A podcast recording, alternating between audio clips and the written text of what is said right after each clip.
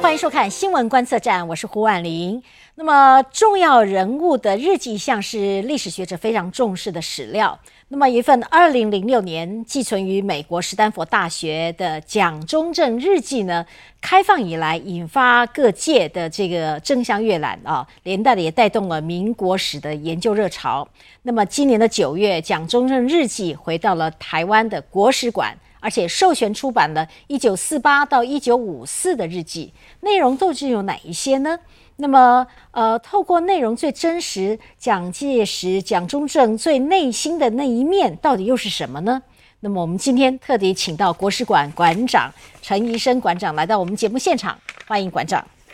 主持人好，各位观众朋友，大家好。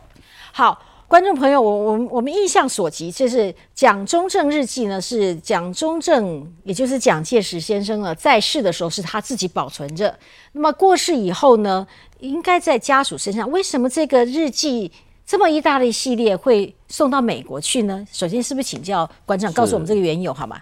是的，呃，他一九七五年去世之后啊，应该是蒋经国呃保管嘛。那蒋经国去世之后呢，是蒋孝勇。呃，保管哈，然后呢，因为他有九零年代移民去加拿大，可是后来他过世之后呢，太太蒋方质疑哈，他搬到美国啊，那中间当然有一些呃，像郭代军女士啊，他们帮忙促成，就是寄存在呃斯坦福大学的呼活档案馆这样。嗯，那寄存在那那个时间点的时候，那一段时间是外人可以去看吗？对，从二零呃零六年呃零五年寄存的，零零六年开放。那我们呃要去看的话呢，就是说只能抄，呃不能摄影哈，不能够 copy 等等的啊，就只能用铅笔呃带带笔记去抄录这样子。所以去的人大概就是按照自己想要找哪一部分的答案，就现场抄。是的，那来自呃不论台湾、中国、日本呃，只要。看懂汉字的，呃，呃，都可以去看。好，把国家重要的人物的这日记放在国外哈。那在这种情况之下，好像这一次能够回到台湾，是经过了官司，打了官司啊。是，台湾打了官司，美国也打了官司啊。没错，呃，美国斯坦福大学，因为他觉得动不动有人说这个东西是他的，那他们觉得不堪其扰，哎，希望美国的法院确认。这个这个是谁的？哎，那美国法院进行一段时间，发现说这不对，这是台湾的法律，应该台湾的法院先处理，然后美国再去做呃后续的处理。所以从呃二零一三开始哈，就是台北地方法院开始，就国事馆变成原告，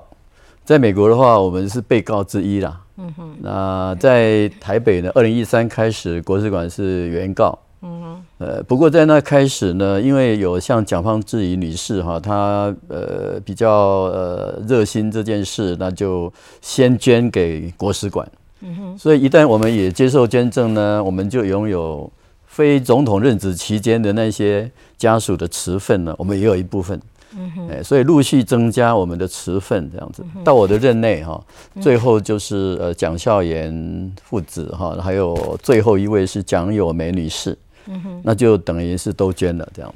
哦，你你是你是说捐的是部分还是他们的持份？他们的持份，他们的持份陆续签了字，所以最后这这件。能能够归到国史馆来，蒋介蒋中正日记归到国史馆来，是靠着他们每一个人就陆续的签字。所以说，我们刚刚讲是两部分嘛，就是说法院所判的，就是按照我们的法律叫做《总统副总统文物管理条例》啊，就是任职总统期间的，就是国家的国史馆的。嗯哎，那如果不是的话呢，那就是家属的。嗯哼，那这样实物上有困难，因为你要怎么怎么去切？嗯，嗯哎，那对研究者很不方便哦，所以很很感谢，我们也很需要呃家属把他的那个磁份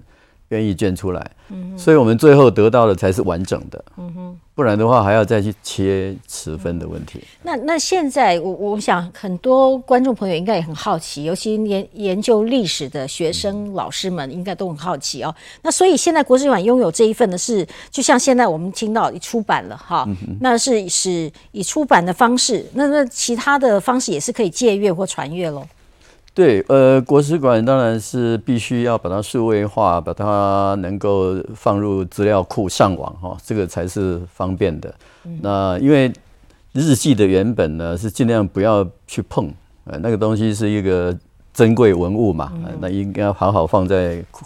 呃，恒温恒湿的这种库房才对。嗯就我所知道啊，这个蒋中正日记呢是跨半个世纪以上哈，就好像一九一七年到一九七二年，对，去世是一九七五，那是写到七二，对，就之后大家身体就不好了，就就没再写了。时间这么长，但我知道这一次这一波呃出版出来是差不多一九四八年到一九五四之间呢。第一任总统。第一任总统任期，那这个选择这个时间选择是怎么样的选法？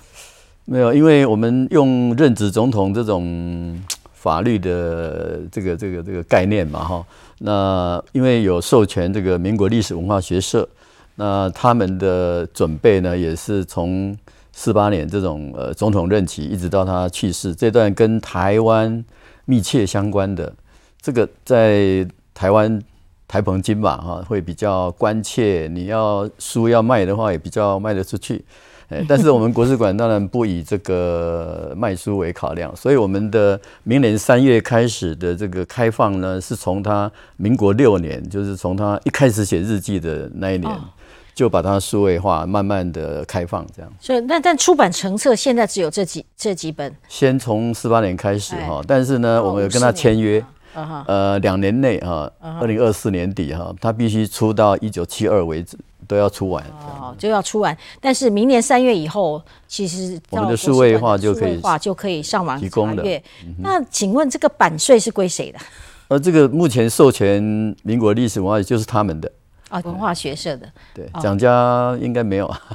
好，我我其实小时候我我们也写过一阵日记哈，但后来一忙，很多人都中断，大多数的人现在可能都没有写日记的习惯。但是就讲中正先生这样不断的写这这个历史啊，写写下的这个日记，俨然成为我们在研究历史的很重要的参考。那您您您来从历史学者的观点来看看，一个人能够写这么长，你你觉得他代表你您大概也都审阅过这些哈，就是说您您有什么您的感想是什么？对，就很特别，的一般人可能做不到的，呃，就是他他从这个三十岁吧，写到写到他这个这个死前三年哈。那蒋经国也是了啊，在他父亲的影响之下，呃，也是从呃二十那个应该讲民国二十六年，就是一九三七，哎，一直写到呃一九七九，嗯哼，哎，这个是蒋经国先生的。那这个日记呢，作为我们日呃历史的研究者来讲，当然是都很重视了啊。我们看胡适日记，嗯哼，呃，台湾人的话有像这个呃吴新荣哈，台南人这个吴新荣日记，或者是呃林献堂日记，嗯哼，这个都呃见证了一个从日治到呃战后的这种时代的变迁、心情的转折，呃是非常重要的史料。那蒋中正的东西当然是呃不能只靠那个哈，因为我们也知道有大西档案，有有其他的这种别人讲他的，呃，像胡适日记里面也有讲蒋介石的。那这些东西互相对照的话，是很有趣的题目。嗯哼，呃，其实要天天写，真是要很大的毅力哦。你休息之前，可是要把它给写下来。我现在手上拿的这一本哦，所以刚出版是一九四九年哈。那一九四九年大家都知道，民国三十八年是非常关键的一年哦。那么这随便一翻开来哦，尤其前前段呢，几乎每页三月十四号一开场是血耻。冒号，那是讲了哈。三月十五号也开场写的是血耻，三月十六号也是血耻，几乎每一天哈都是这这个这样开场的。你你从历史学者的观点是这样子意涵什么？他对于自己要求很高吧？就是说，呃，他把这个自己在中国的挫败啊，这种政治上。其实他也有成功的啦，可是他老是想到他需要血耻，需要更努力。呃，他这个呃，他的性格当然有相当的宗教性哈，就是说除了祷告啦，呃，会去读什么王阳明传习录啊，或者是什么荒漠甘泉等等的啊，这是蒋中正先生在这方面的一个人格特性嘛。哦好，所以有有点像是卧薪尝胆的感觉，应该可以这么说。好，那么很多人想到写日记，可能是三天晒网五天打鱼的，如果有天天写，真的是很很强的一种毅力哦。呃，不过我如果说这个日记既然这么周全啊，那里面当然会写到他每天遭遇的事情，这个在历史的这个资料查询上面，它的价值应该很高了。对，呃，我们当然也是慢慢累积起来了哈。像我去斯坦福，呃，看了好几次，呃，它是二零零六开放之后嘛，哈，呃，那可是呢，我们那个时候是陈水扁总统，呃，他也要处理这个转型争议，哎，那我们也二零零六零七那个时候，我们有一个责任归属研究报告二二八的研究，哈，这样子，所以，呃，针对一九四七年二二八事件。或者说，一九四九年大撤退，呃，后来有这个旧金山合约啊，然后第一次台海危机，第二次台海就是八二三炮战，到后来还被赶出联合国，这些大事哈，在他的日记里面都有记载，啊，当然是他的观点，或者说他经历的事情呢。那我们也发现得到了相当多的重要资讯。嗯哼，呃，我我们知道，其实，呃，在这个台湾的整个，事实上，在政治路线上呢，连国人都分了很多不同的光谱啊。好，所以其实不同人眼中看到的蒋介石呢，可能给予不同的评价啊。那这个呃，要让争取让蒋介石、蒋中正日记回到台湾来，应该也是可能蒋家还是会有一些。担心会多所考虑，所以国史馆是觉得以什么样的方式来保存这个？因为说不同政党在执政的时候，可能他们会有不同的挂虑，会不会有这样的心情呢？对，所以对于今年呃这个十月三十一日新书发表的时候，呃，除了蒋经国文化基金会的前副董事长之外啊，像蒋方智怡女士，她是蒋中正的呃这个文教基金会这边。那董事长哈，那啊还有他的儿子，呃，就是说蒋家人愿意在这个时候来民进党执政的国史馆啊出席这个新书发表会，而且也上台讲了呃那些话，我觉得这是跟刚才讲的这个陆续捐赠的心情来讲，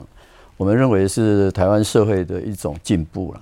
哎，因为当初你为什么会拿去国外？就是没有安全感嘛，不信不信任嘛。嗯哼。哎，那两千零四呃零五那个刚好是一个陈水扁再度连任的时候。哎，那么后来呃愿意愿意捐赠，哎，然后我们我们国史馆其实也有像呃张祖仪先生等等，他们对国史馆其实一直都不信任的，都很怕我们哈拿到档案的话，一定会有什么篡改或者是。什么遮掩才公布哈？那我们虽然会觉得很好笑了哈，这个其实从李登辉时代的国史馆，陈水扁、呃马英九到今天，已经出版了那么多东西，有关二二八的资料已经出版了二三十册。如果有什么变造遮蔽的话，那早就被整死了。所以这个是不可能的啊，就是说。这是一个呃，不论从学者或者从政府官员来讲的一个基本要求啦。嗯哼，一定是忠于呃史料的原貌来提供服务的。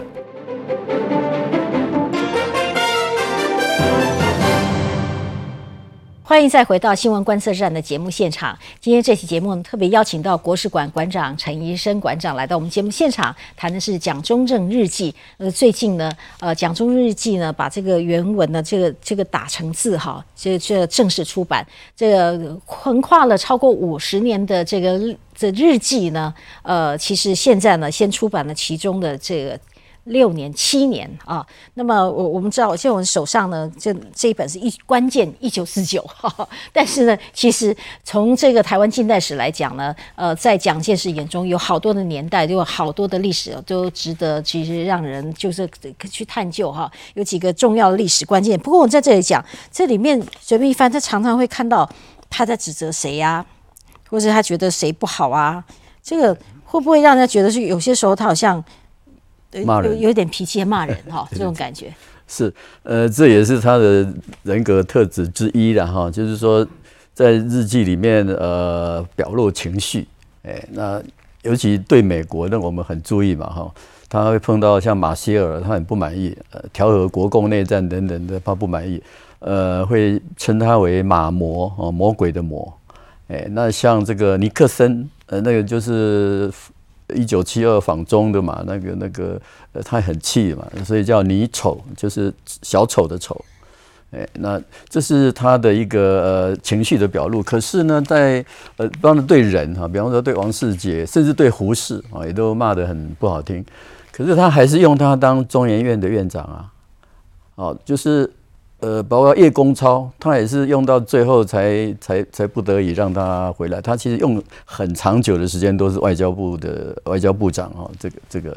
这样一个重要角色。呃那有没有他很倚重的人？可是他在自己骂的要死。当然有啊，包括陈诚都被骂。陈诚被骂。呃，所以意思就是说，哈，情绪表露是一回事，但是在真正做决策的时候，还是有理性的。嗯哼，哎，还是会有别的人建议，或者他自己判断一些得失所做的决定，所以这是人的一个人格的一个复杂性在这里。嗯哼，好，我们刚刚讲到这，从一九四八年开始的历史呢，其实观众朋友应该都可以想到，其实很容易这里面有几桩重要的历史事件哦。我在这里可以请教馆长，是，比方说二二八，其实应该这个因为这个事情一直。延延续下来，后面还有很多，比方清香啊，这个白色恐怖啊，哈，所以二二八当中，这个呃，蒋中正对于二二八事件，它里面有没有做一些什么样的透露呢？是，呃，其实我从二零零六那个斯坦福那边开放之后，呃，也都有陆续发表一些小文章，然后后来又写成论文。呃，我觉得二二八蒋介石跟二二八的关系，哈。还蛮专业的题目啊，这这个包括那一天三十一号新书发表的时候啊，钱复先生，呃，他说他看到的蒋中正日记，他二零零六的样子也去看了哈，他就是说，呃，对于这个，呃，蒋中正批评陈仪哈，他觉得是陈仪的错哈，这种，哎，他后来都没有什么下文了，意思就是说，呃，蒋中正其实知道陈仪。犯的错才会有二八等等处置不当，停留在这里是会很大的误会的，因为蒋中正是非常相信陈仪的，呃，在在他还没有二八之前啊，就已经给他说必要时当权宜处置，哎，那么二八发生的那种请兵，他就。同意他要请兵啊，要派兵啊。那么其他人像黄朝琴啊，或者其他一些呃，甚至桂永清都告诉他说不要派兵啊，要派大员，要安抚啊，因为我们政府犯了错啊，等等的。那所以蒋介石他在这些资讯的情况下，他他要做正确的抉择。当时他是先选择相信陈毅，对，就是陈毅。而且事事后事情的发展，就是说。国民党也都派人来，呃，监察委员呐，或者是黄呃刘文岛啦，他们回去的报告都是说要把陈仪撤职查办，因为二二八死那么多人，闹那么大的事，呃，六届三中全会，像这个就不失字记而已啊，你要去看大西档案啊，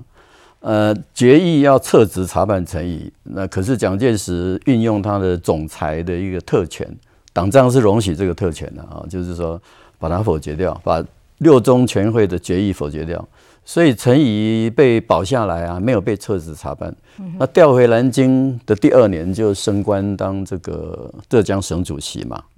所以说你要谈陈仪这个事情，是当时台湾的士绅请愿等等的要求的一个最高点。当然那个时候不可能去要求蒋介石负责嘛，当然是陈仪要负责。可是那个要负责的人呢，却是被蒋介石把他力保下来了。事后也包括彭梦器、什么柯远芬、张木桃，没有一个人受到追究责任啊，啊，就是变成蒋介石要扛下来，不是吗？嗯哼。所以谈二二八的责任问题，哈，必须要呃各种资料综合起来看了啊，才才会比较呃得到一个真真切的真相，这样。所以其实有时候。蒋中正当时内心对事件的看法，跟最后他决策出来必必须要他认为他必须要做的决策，其实有些时候是有落差的。对，当然这个事也，我们谈的是说二二八的一个犯的错哈。呃，那当然有人会认为我当时国共内战啊，那个为了如何如何啊，那这是另外的事情嘛。你就就台湾事来谈台湾的功过，哎，那你如果谈他的一生，我们日记出来的一个好处就是说，他摊开来就是蒋介石的一生。那他一生，他有在中国有八年抗战啊，对中日战争期间，他有建立了一个一个一个所谓的民族英雄的那个位置嘛，啊，那敌意外侮在向来的历史上都有很高的位置嘛，哎，那来台湾之后，他也有这个抗共保台啊，哦，你一九五四到一九五八之间那样的一个困难的情面呃的情况下，怎么样去拉住美国，而不要被中共统战？中共当然是两手策略，他一方面打你，一方面也是要放消息说美国不可靠，我们两个党是自己人，要坐下来谈。嗯哼，哎，那这个蒋介石是不为所动。哦，认为这个是必是共匪之阴谋也。对你，你你讲到这个，如果这这样的话，这个书里面，比方说在八二三炮战的那个阶段，哈，那么呃，他应该也写了很多吧？就是他是什么看法？尤其这个当初炮战打到后来尔虞我诈的这这种什么单打双不打，没错没错，这种那等于是有点示好了，中共有点在对对他示好，那他的他的感想又如何呢？是刚才讲的，就是说，呃，因为美国的这个巨炮的资源，哈，还有这个响尾蛇飞弹等等的，呃，之后呢，这个中共方面大概觉得武武力方面有受挫，所以他那个单打双不打呢，其实是彭德怀具名，应该是毛泽东的意思啊，就是要给国民党一个喘息的空间啊。我们要认真去看那个彭德怀的那个两次的文告。就是一方面，呃，希望国民党不要相信美国，哦，美国迟早会把你卖掉，哈。那我我们是自己人比较好谈，他也不断释放这个信息，哎，所以说天下哪有那种打仗，就是我只打你一天哦，然后放一天让你去补充营养啊，去补充弹药，去休息，啊，它就是一个松紧之间，就是统战嘛。嗯哼，所以那个我们理解八二三炮战呢，一方面要看呃美中台关系，一方面要注意那个国共两党之间的一种一种心理战。那么蒋介石算是有看清楚中共的啊，所以他是。跟美国紧紧的靠在一起了，就是看到七十几年前就一样是中美台关系是很严重的，现今天还是在谈中美台关系哦。好，那么当时哦，这个美国当时的这个国务卿叫杜勒斯来台哈，那么也发表了这个这个讲杜联合公报，是确定了我们台澎金马的范围哈，同时也确定了说，哎，那你不要借我们这个协助哈去。反攻中国大陆，哈，那其实蒋介石在他日记当中是不是有提到说，那他对这这样子的结论，表面是签了嘛，但是他的想法呢？对他，所以这个历史是在发展中。这杜勒斯还没有来之前，他也呃想东想西啊，他觉得他会不会来要我这个什么金马这个撤兵啊，或者是放弃啊？哦，因为一九五四的那个共同防御条约的确只有台澎而没有金马嘛，等等。可是，在实实物上，哈，就是就是说，外岛对台澎的防御是重要的。那个时候，于大为部长哈，就是穿梭其中了哈。因为吴于大为也是知美派嘛，哎，所以他们虽然可以大臣撤退，但是金马不能没有。哎，这个事情算是说五四跟五八的事情要合起来看。呃，那么蒋介石的日记这个地方呢，一方面对美国也是常常开骂，哎，就是说，呃，除了说他可能有这种什么原后来然后，讲帮助台独啦这些，他都认为美国会呃造成台独了哈，那那或者说回蒋灭华。啊，这种美国的居心嘛，可是后来呢，像杜勒斯他提出的呃这种要求也算是很务实，就是说你你不要随便去什么武力反攻啊哈，呃，从五四到五八都不断的有释放这个讯息，可是五八算把它明文确定下来，嗯哼，啊，就是说你你可以用三民主义这种这种宣传，但是不要凭借武力啊，嗯哼，哎，那看第一时间他当然很不高兴，他也骂叶公超。呃，但是后来他又觉得说啊，没关系吧，我们释放这个讯息，让美国人放松一点。呃，我也不需要用武力的这种虚名哈，我们实际上要有准备就好了哈，这样子。他心里面在这种呃现实跟他的理想之间会有这种呃挣扎或者权衡，最后还是会在日记里有显现出来。最后还是显示他比较接受现实啊。哦，比较接受现实。可是像先前我们在台湾演艺的节目当中，有做了一个这个反攻复国的这个大计，叫国光计划。对，好像当时其实这个计划几乎也是。好像也是有稍微在做军事的准备，所以事实上，那这些日记应该也综合，应该有另外一手在做准备吧？对，那有内外的作用嘛？他要维持一个像国光计划这个东西呢，要巩固军心啊，要要有一个反攻大陆的那种姿态嘛，或者那种呃讲，因为他每次双十节什么什么都要，那你如果没有实际的东西配合，怎么可以呢？可是实际上，在美国啊，比方说艾森豪来的时候，他也跟艾森豪讲这个，艾森豪根本是听听而已，说回去研究研究啊。那么蒋蒋先生他弄的也不是说什么大计划，他常常会讲说，呃，我们用这个游击部队去空投中国的什么地方，嗯，然后呢，对方就会这个呃群众呃群起响应啊，民心什么归我，这样的话，大陆就会动荡等等的。而并不是一种期待美国的呃什么大规模的介入，也没有那种期待啦。嗯哼，好，那么既然讲到这一一个一份日记哦，当然是好多册哈，这可能很很大的量数量，这个能够。解释了这么多当年的往事，而且可以真的深切的了解到蒋中正先生当时的想法。那我想，在我们讲到几个事件当中，也也还要再回头来问请教您，就是一九四九年国民党在中国大陆撤退的时候，嗯嗯，那那那个的前后，蒋中正先生想的是什么？因为实际上在军民啊，军队。跟着撤退台湾，这是非常大的动员哦。那么民众百姓也有很多选择跟着蒋介石来到台湾哦。所以，可是，在他的心中，他在对于这段历程他的经过的时候，他是什么样过来呢？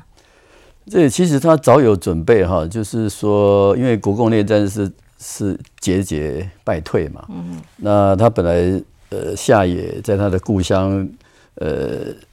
之前其实他已经派了陈诚来担任台湾省主席，所以那个一九四九算是一个呃，我们说关键点就是这样。他一方面虽然在下野，可是他事实上还是党啊、军啊，还有指挥的这个这个能力。呃呃，陈诚在台湾呢也宣布了戒严，哈，帮他整顿这样子。那么呃，他的撤退还包括什么故宫的宝物，还有呃这个呃档案。所以这些都是提前都是在一九四九。哎，那所以这个东西他有准备，就是说不是只有军队而已啊。嗯哼，那那个会会对他的合法性、对他的统治是有作用的。嗯哼，呃，那么一九四九的撤退呢，我们也可以说是成功的撤退。呃，在国共的战争，它是失败的战争，可是它来台，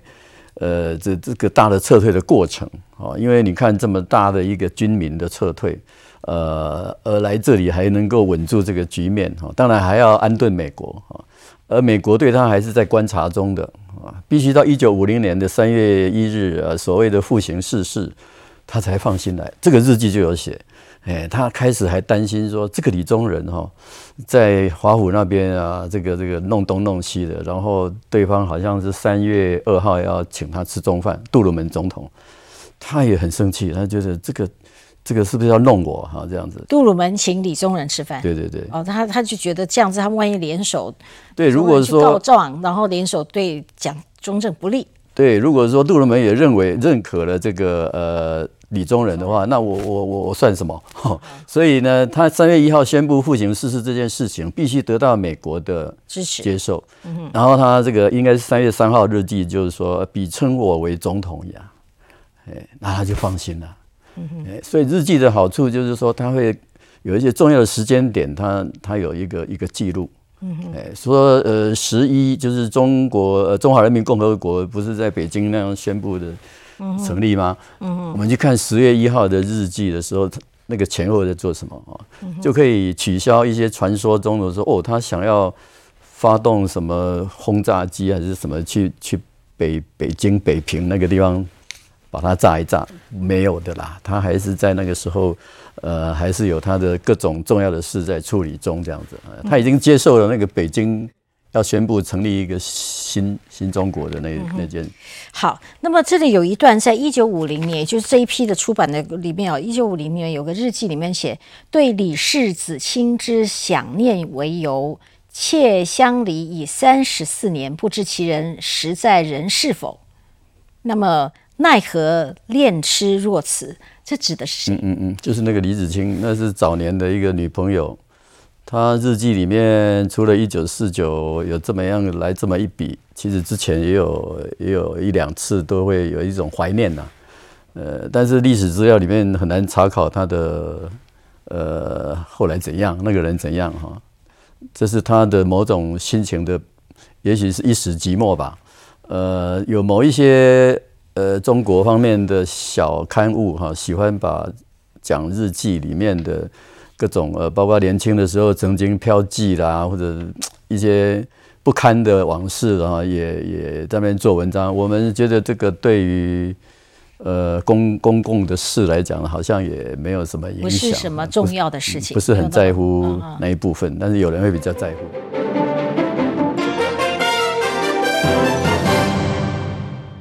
好的，欢迎再回到新闻观测站的节目现场。那么我们今天呢，难得的机会，因为呃，蒋中正日记呢已经部分发行了哈，第一批哈。那么今天我们邀请到国史馆馆长来到节目现场，陈医生馆长呢也来剖析一下，从历史的观点谈谈这这个蒋中正日记的意义跟价值啊。那么在这里，我我们想到，其实呃，虽然亡者已矣，可是呢，现在很多议题还持续下去。我我我们现在讲，呃，这个以前我们经历过的年代，就是蒋中正，我记得生日的时候，我们都还去排队到中山桃去领寿桃啦，还有活动的时候哈。但是呢，现在有些议题就出现，比方说，呃，